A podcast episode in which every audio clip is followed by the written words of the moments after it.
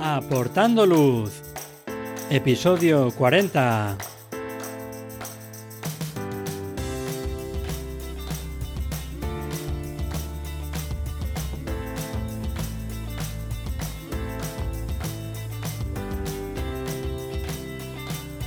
Hola, ¿qué tal? Bienvenidos a este nuevo episodio de Aportando Luz, el podcast en el que hablamos de fotografía nocturna, su técnica, consejos y equipo.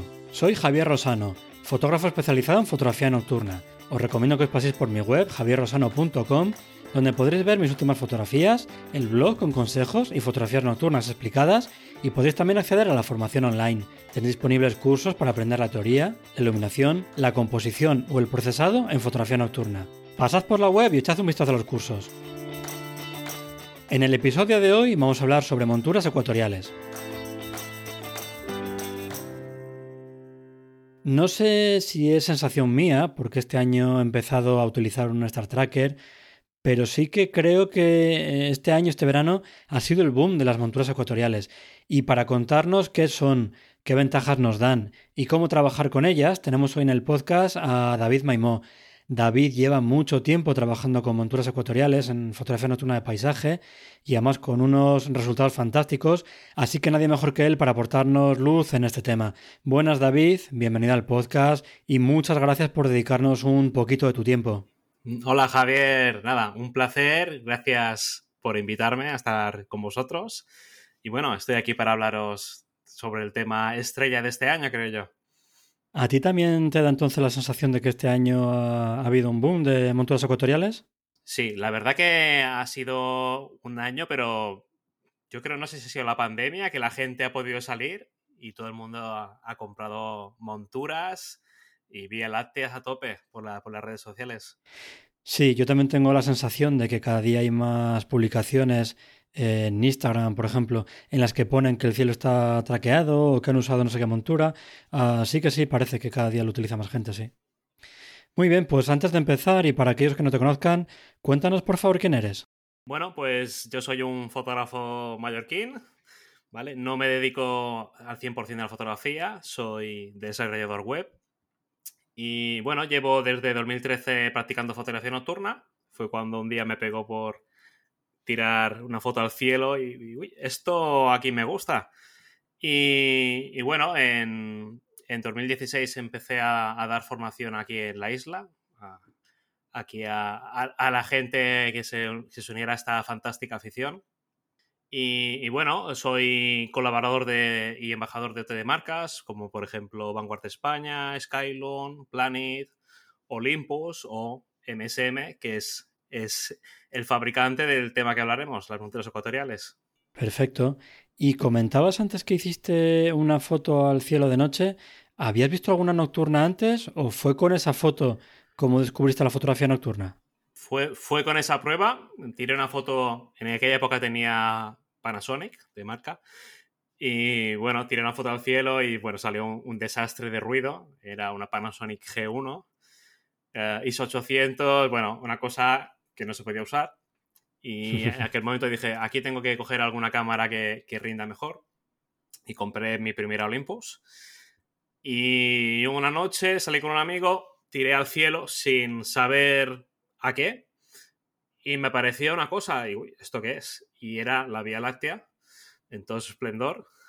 fue, una noche fantástica y, bueno, a partir de esa noche pues empezó la, la afición por la planificación, fotografía nocturna y bueno, poco a poco pues hemos ido evolucionando. Muy bien, genial. Bueno, pues si te parece, vamos ya con el tema del episodio de hoy. Y antes de empezar a meternos en modelos y cómo trabajar con un Star Tracker, para todos aquellos que todavía no lo conozcan, cuéntanos porfa qué es una montura ecuatorial y qué nos puede aportar en fotografía nocturna de paisaje. Bueno, una montura ecuatorial es, un dispositivo, ¿vale? Es, otro aparato más a añadir a nuestro equipo fotográfico sin hablar de todos los complementos, pero bueno, nos centraremos en el dispositivo. ¿Vale? Y este dispositivo lo que hace es compensar el movimiento rotacional de la Tierra. ¿Qué conseguimos con esto? Poder exponer más tiempo y usar un diafragma más cerrado o reducir ISO. ¿vale? Y de esta manera obtendremos unos detalles mucho más buenos que si usáramos solo una foto. ¿Vale? Esto vendría a ser, en resumen, lo que es una montura ecuatorial. Comentabas que cierras el diafragma, que puedes bajar ISO. ¿Cuáles son los parámetros que sueles utilizar tú cuando haces fotografía de la Vía Láctea sin montura ecuatorial y con montura ecuatorial? ¿Qué parámetros sueles cambiar?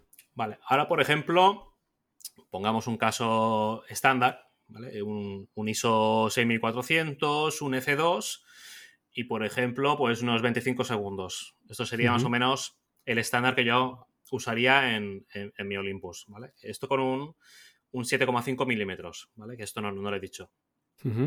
Para seguir lo que es la regla del 500, por ejemplo. Y, para usarla con una montura ecuatorial, pues puedo bajar hasta ISO 800, por ejemplo, y exponer hasta 2-3 minutos, ¿vale? Aquí ya variaríamos el diafragma, contaminación lumínica, ¿vale? Aquí hay varios factores que determinan el tiempo máximo que, podemos llegar a exponer. Bueno, luego también lo veremos, pero este tiempo máximo de exposición depende también mucho, imagino, de la precisión del tracker, de cómo de bien esté calibrado, ¿no? exacto.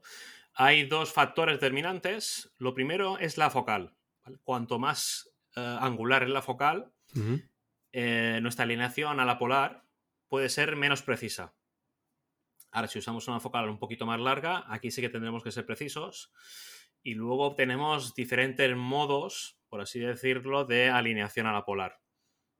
Por ejemplo, con el gran angular, simplemente con un láser, apuntamos a la estrella polar que, el láser está unido a la, a la Star Tracker.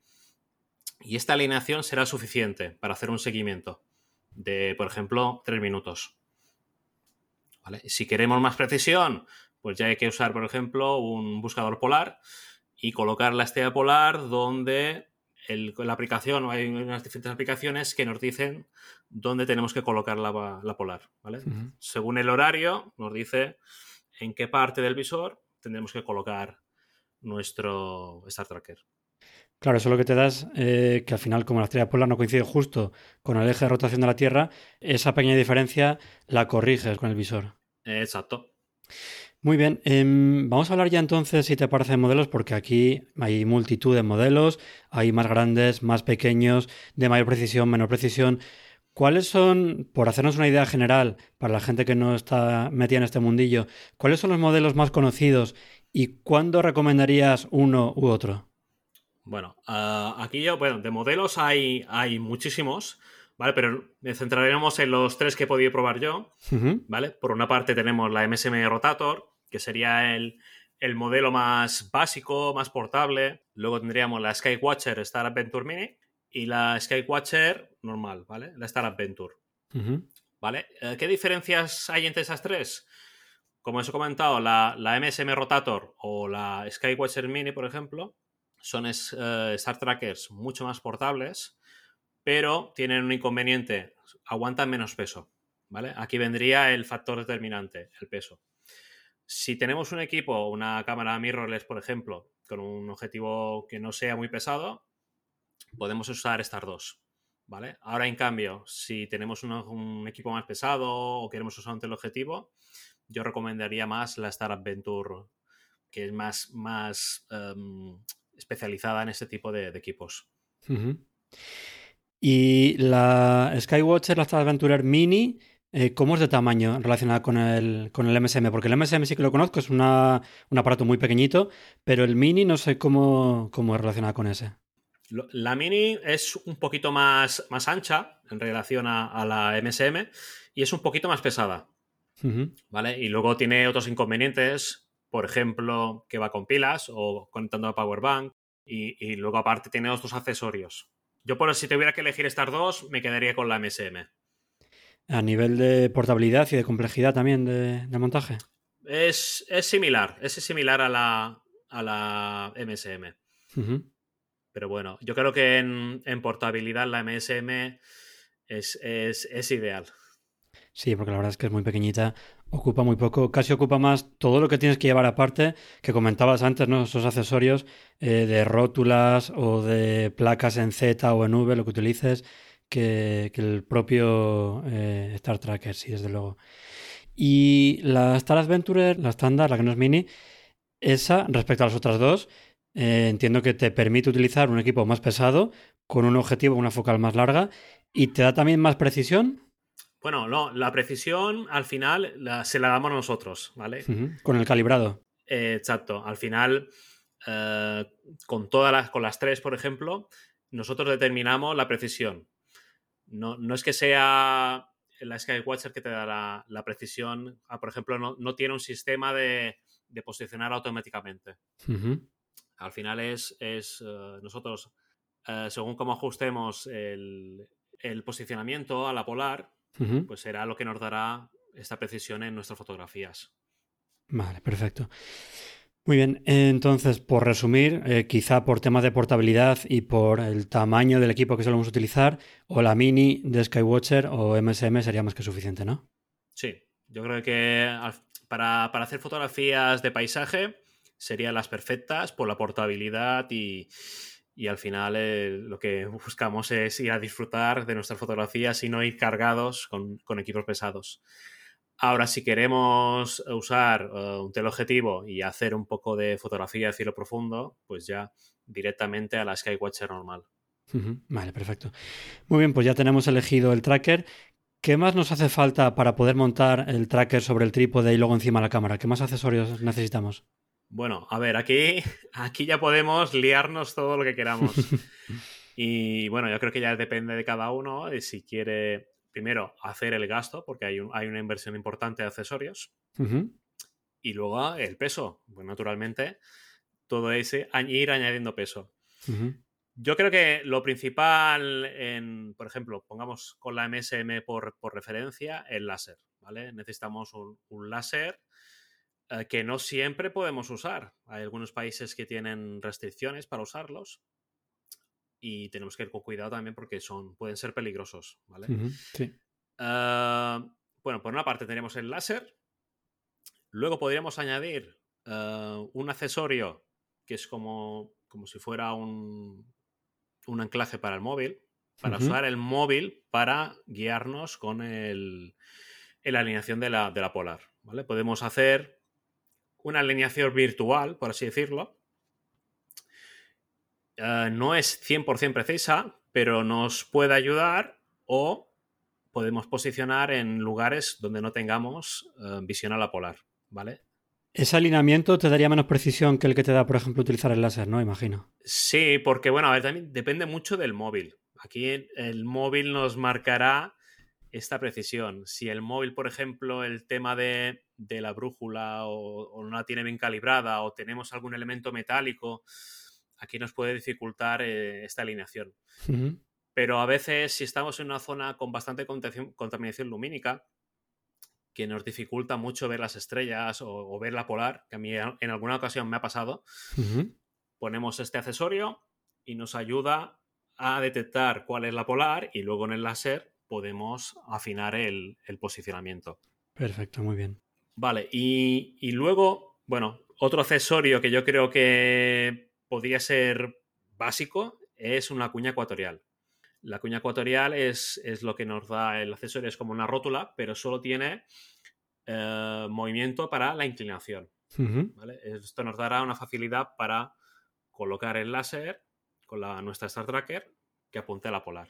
Yo creo que estos serían los accesorios indispensables. O sea, esa cuña sería lo que está entre el trípode y, el tracker. Exacto, exacto. ¿Sustituyendo la rótula? Sí, sí, porque la rótula, por ejemplo, si usamos una rótula de bola, eh, sí nos da, nos da el movimiento de inclinación, pero también nos puede pasar que perdamos el nivel de la montura. Y aquí ya la hemos liado y veremos que las fotos no nos salen correctamente. Muy bien.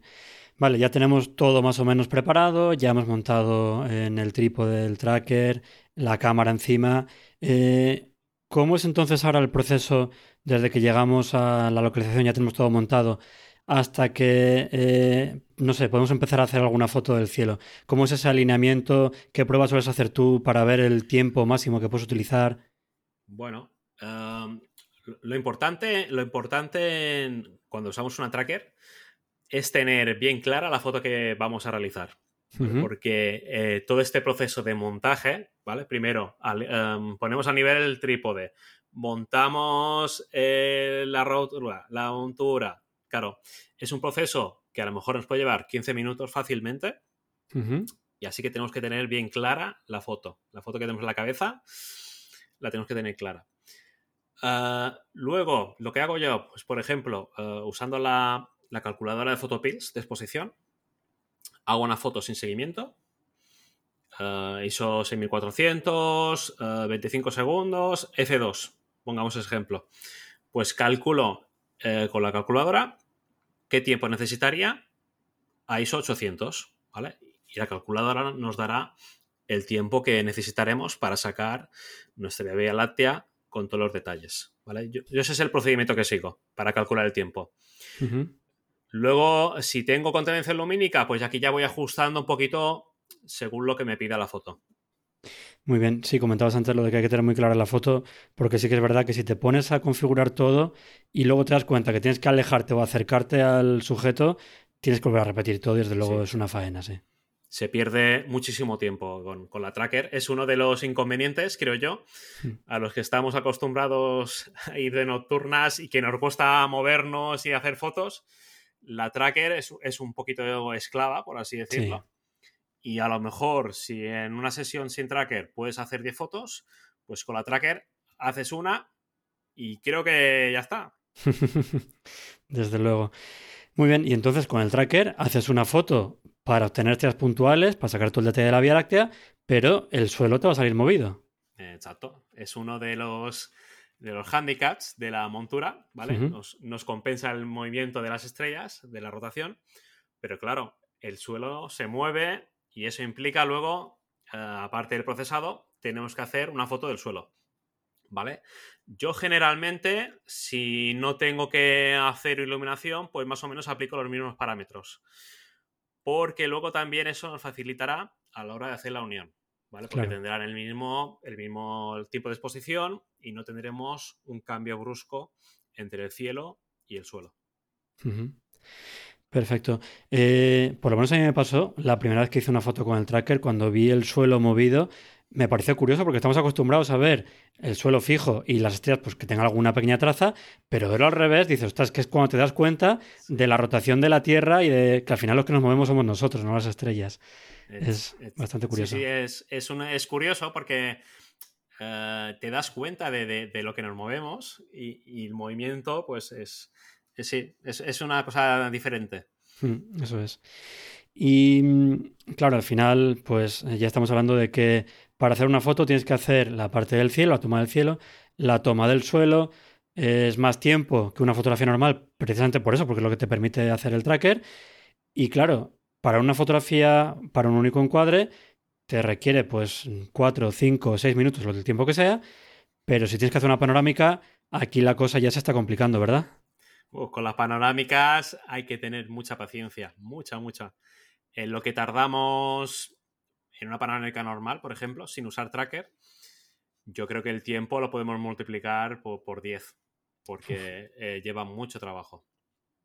Hay que pensarse muy bien, sí, si merece la pena utilizar el tracker para una panorámica. Sí, sí. Yo, a ver, yo, yo no con la tracker es verdad que no he hecho muchas por el, porque lo que comentamos, al final te limita eh, según el sitio donde estés.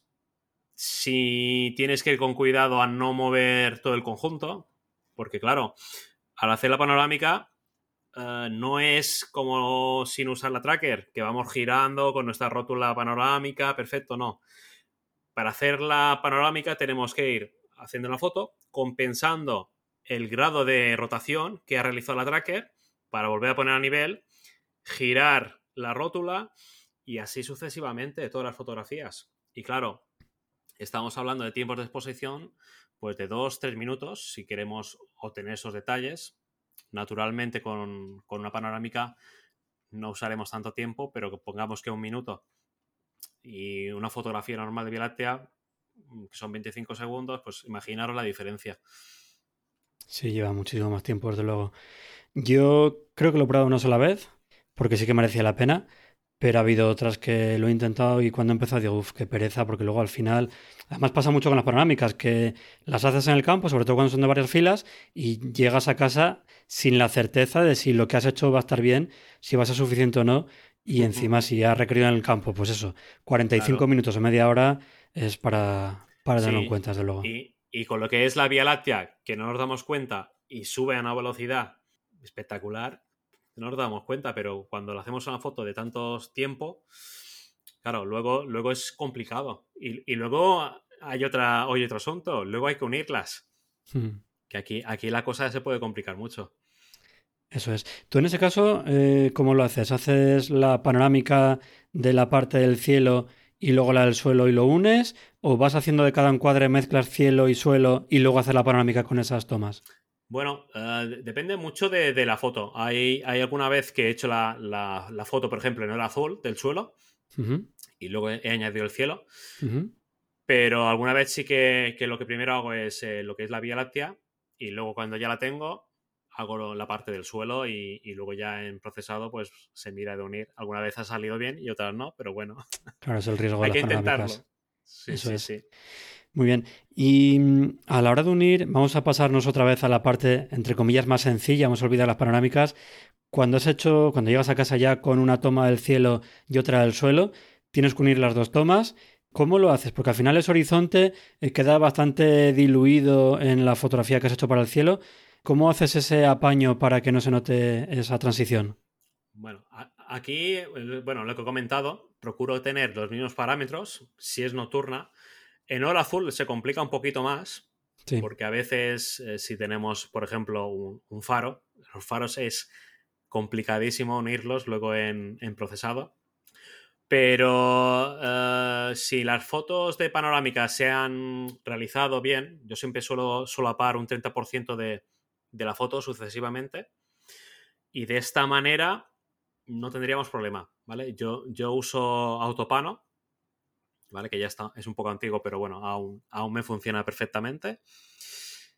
Y, yo digo, si, si las fotos las hemos realizado bien, no tendríamos que tener problema. Y luego hay que entretenerse un poco con el cambio de cielo. Pero si seguís el, consejo este de, de, tener el mismo tiempo de exposición, la transición del cielo con seguimiento al, suelo no tendría que ser complicada. Vale, perfecto. Y ya hemos visto las ventajas que nos da el utilizar un tracker. Eh, ¿Hay alguna ocasión en la que no te compensa utilizarlo? Más allá del problema de la pereza que nos puede dar de empezar a montar todo el tracker, toda la configuración y la calibración, pero ¿hay alguna escena, no sé, porque hay algún árbol, comentabas antes también lo de los faros, ¿hay algo en la locación que digas, mira, esto luego va a ser complicadísimo de unir, no me voy a meter en este jardín? Pues mira, lo, acabas de decir, eh, árboles, faros, flores, ¿vale? Este tipo de, objetos o de, plantas, aquí ya la cosa se complica mucho. El, tema de, las máscaras, yo creo que con algunos elementos se complica mucho. Pero bueno, con estas ocasiones, un truco que, os, puede ir bien es hago las dos fotos, ¿vale? Por una parte hago la foto con seguimiento y la foto eh, sin seguimiento, ¿vale? Como si fuera una foto normal de Vía Láctea. De esta manera tenemos em, los detalles de, por ejemplo, un árbol. Tenemos las ramitas con las estrellas alrededor y luego lo que tenemos que hacer la máscara, pues podemos aplicar un rango de máscara más grande y evitamos todo lo que son las hojas y esto que a veces con las máscaras no, no quedan bien. Claro. Y de esta manera podemos solucionarlo. Muy bueno. ¿Vale? Una foto normal y la del seguimiento. Perfecto, muy bien. Vale, pues eh, yo creo que ha quedado más o menos claro lo que nos aporta un tracker. Eh, luego, claro, aquí en la teoría es muy bonita, las fotografías que publicamos pues son muy bonitas también, pero hay que ponerse a hacerlo y, pelearse. Porque cuesta, cuesta calibrarlo, hacer las tomas y luego en casa pues hacer todo el revelado, porque es otro paso más, tanto en el campo como luego en casa en ordenador. Claro, no, es que al final es un tiempo que, requiere el, montaje, la alineación, luego ir con cuidado a no tropezar, a no tocar el trípode, que los compañeros no se acerquen, porque con la tracker eh, yo creo que estamos ahí con los ojos abiertos y, eh, cuidado, no te acerques, cuidado el trípode. Sí, esas pataditas, sí. Sí, sí, pero, pero bueno, al final, yo creo que cuando, cuando vemos la foto con traquear con esos detalles, aquí decimos, vale la pena, vale la pena. Sí, desde luego.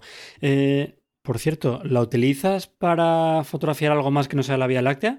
Bueno, a ver, le he usado para, para fotografía, para tailats, le he usado. Uh a veces que así he realizado, porque nos, nos da rotación. Y, alguna vez le he hecho para, para vídeo, para seguir a la luna. Ajá. Algún vídeo siguiendo la luna, pero más arco, por ejemplo, con el confinamiento, sí que, sí que me subía a la terraza y hacía experimentos. Pruebas de todo, ¿verdad? Sí, y, luego, por eso, algún objeto como, que sea, Andrómeda, Orión, también lo he intentado. O sea, ya más de cielo profundo. Sí, que por ejemplo, yo como uso Olympus, mm, el tema del peso, pues lo llevo, lo llevo bastante mejor y la MSM te, te aguanta ante el objetivo perfectamente. Claro, tiene más margen ya porque el cuerpo es más, más pequeño, eso es. Ah, exacto. Muy bien, bueno, pues antes de terminar, vamos, si te parece, con una serie de preguntas eh, rápidas. Voy a empezar poniéndote en un compromiso, a ver si me puedes decir tres fotógrafos nocturnos españoles eh, que te gusten, a ver si nos descubres alguno nuevo. Vale, españoles, a ver, españoles. Eh, mira, por ejemplo, Pablo Ruiz. Hace un trabajo excelente, eh, un, gran descubrimiento. Utiliza también Tracker, por cierto, ¿verdad? Eh, usa Tracker, sí. Y, yo creo que lo que más me ha sorprendido, que yo en, invierno es verdad que con el frío y tal te da un poquito, un poquito de pereza eh, el salir, pero la, la, Vía Láctea de invierno me ha sorprendido un montón y, este año pues voy a, voy a intentarlo, la verdad. Muy bien. Sí, sí, sí. Y luego, por ejemplo, Adam Zafra. Sí. Que bueno, es medio medio, ¿eh? Medio americano, medio español, pero bueno, español. Eh, la verdad que, es una pasada lo que ha evolucionado este chico. Y, muy bien, muy buen trabajo. También allí tiene unos cielos espectaculares. Sí, cielos, paisajes, todo muy bonito, sí. Sí, y, bueno, mira, y, otro así que te puedo decir, uno de mi tierra, ¿eh? Mar Marco, que, imagino que lo conocéis. Sí. Es muy buen compañero, eh, a veces salimos juntos. Y bueno, y, está a tope, está a tope. Yo, yo le digo, no sé dónde saques el tiempo. a mí no me da para salir tanto. Justo hablamos de eso de Tracker, ya hemos dicho que Pablo lo utiliza, Dan también, por supuesto. ¿Y Mark utiliza Tracker? Mark, pierdo. Mark eh, recientemente se ha comprado una, una MSM también, pero creo que aún no la ha estrenado. Vaya. Yo no sé si está esperando que yo, yo le explique cómo usarla, pero bueno, pero creo, que no, creo que no la ha estrenado. Muy bien. Seguro que luego se engancha. ¿Y cuál es tu focal favorita para hacer fotografía nocturna? Bueno, yo eh, como embajador del agua y como enamorado del agua, la verdad, eh, el 7,5 milímetros F2, yo creo que ese, objetivo no, lo quito en la cámara para nada. Eh, tal vez no sea el mejor, ¿vale? El mejor para, para sacar detalles, pero para foto en paisajes en general de Vía Láctea, el, este, este es mi favorito. El agua 7,5 milímetros F2. Qué bueno. Y una que siempre a mí me resulta súper curiosa y muy interesante por si podemos descubrir cosas nuevas. Una localización en España para hacer fotografía nocturna que, te encante, o que ya hayas estado o que todavía tengas pendiente de visitar. Bueno, eh, los campos de la banda, que creo que tú has ido recientemente, ¿puede ser? Sí, la primera vez que he ido ha sido este año, desde luego, y un sitio muy chulo, eso sí, mejor cuando sea entre semana porque hay mucha, mucha gente siempre, incluso entre semana haciendo fotografía de atardecer hay muchísima gente.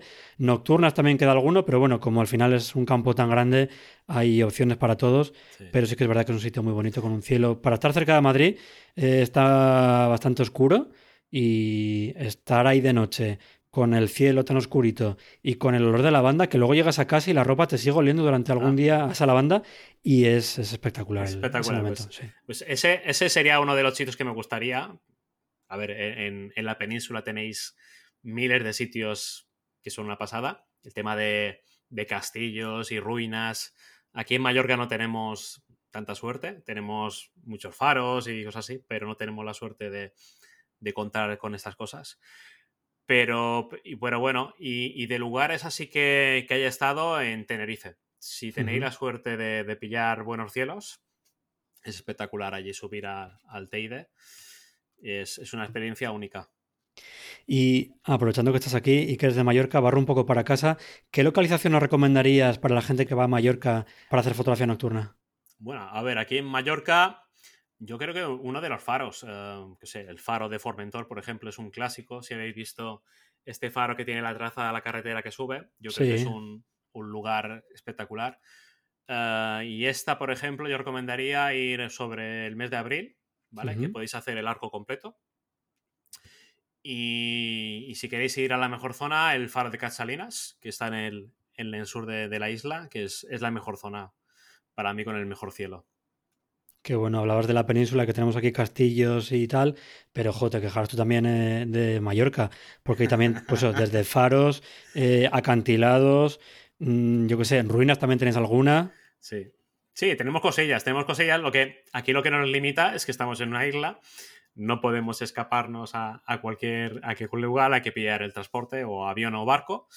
Pero bueno, aquí tenemos nuestros rincones interesantes. ¿Y de contaminación lumínica, cómo estáis? A ver, aquí en época de turismo, yo creo que es bastante complicado buscar un, rincón sin, que nos afecte, ¿vale? Hay, hay sitios, naturalmente, pero es, complicado.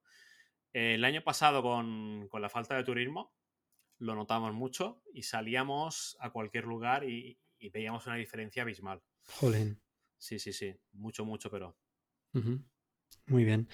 Pues nada, perfecto. Bueno, pues antes de terminar, si quieres, ¿tienes pensado dar algún taller próximamente para que la gente que esté interesada en aprender contigo se pueda apuntar? Sí, bueno, yo desde 2016 he ido dando talleres. Ahora llevo dos, años con el tema de la pandemia. Eh, em, he pegado un descansillo y bueno, espero el año que viene poder, poder retomarlos. Y bueno, ya en, redes sociales imagino que, lo iré publicando, pero bueno, tengo otro proyecto, otros proyectos en marcha, pero, pero bueno, prefiero no, no anunciar nada por si al final no salen. Nos dejas con la miel en los labios. Sí, sí, sí, sí, sí. Lo dejo así, así como ¿eh? una coletilla, pero, pero no, prefiero anunciarlo porque, yo qué sé, luego las cosas se complican o, no salen y, ya, ya lo iré comunicando por redes sociales. Muy bien. Eh, en redes sociales, venga, cuéntanos, ¿cómo es eh, tu usuario en redes sociales? ¿Cuál es tu página web? Bueno, mi página web es www.davidmaimo.net. Allí podéis ver un poquito de mi galería, de mi, de mi eh, portfolio. Y bueno, luego tengo una serie de, cupones de descuento por si os interesan, de, de, de marcas con las que colaboro. Y bueno, luego en, en Instagram mi usuario es arroba Maimo, que yo creo que, que, es lo que más uso porque el Facebook lo tengo abandonado. Yo creo que el, Facebook de cada vez es una, una red que menos nos gusta. No sé si a ti te pasa. Bueno, no me va mal, pero sí que desde luego Instagram me va, yo creo que mejor que Facebook. Y, Twitter también va muy bien. No sé si tienes Twitter, pero Twitter eh, también está funcionando muy bien. En Twitter, por ejemplo, estoy como arroba de Maimo, el David Maimo estaba ocupado, así que de Maimo. y yo Twitter sí, llevo bastantes años usándola, pero no es verdad que no le daba el, tema, de fotografía. Lo tenía más como tema de información, de, estar informado. Pero la verdad que también Twitter ha sido un boom para todos los fotógrafos este año.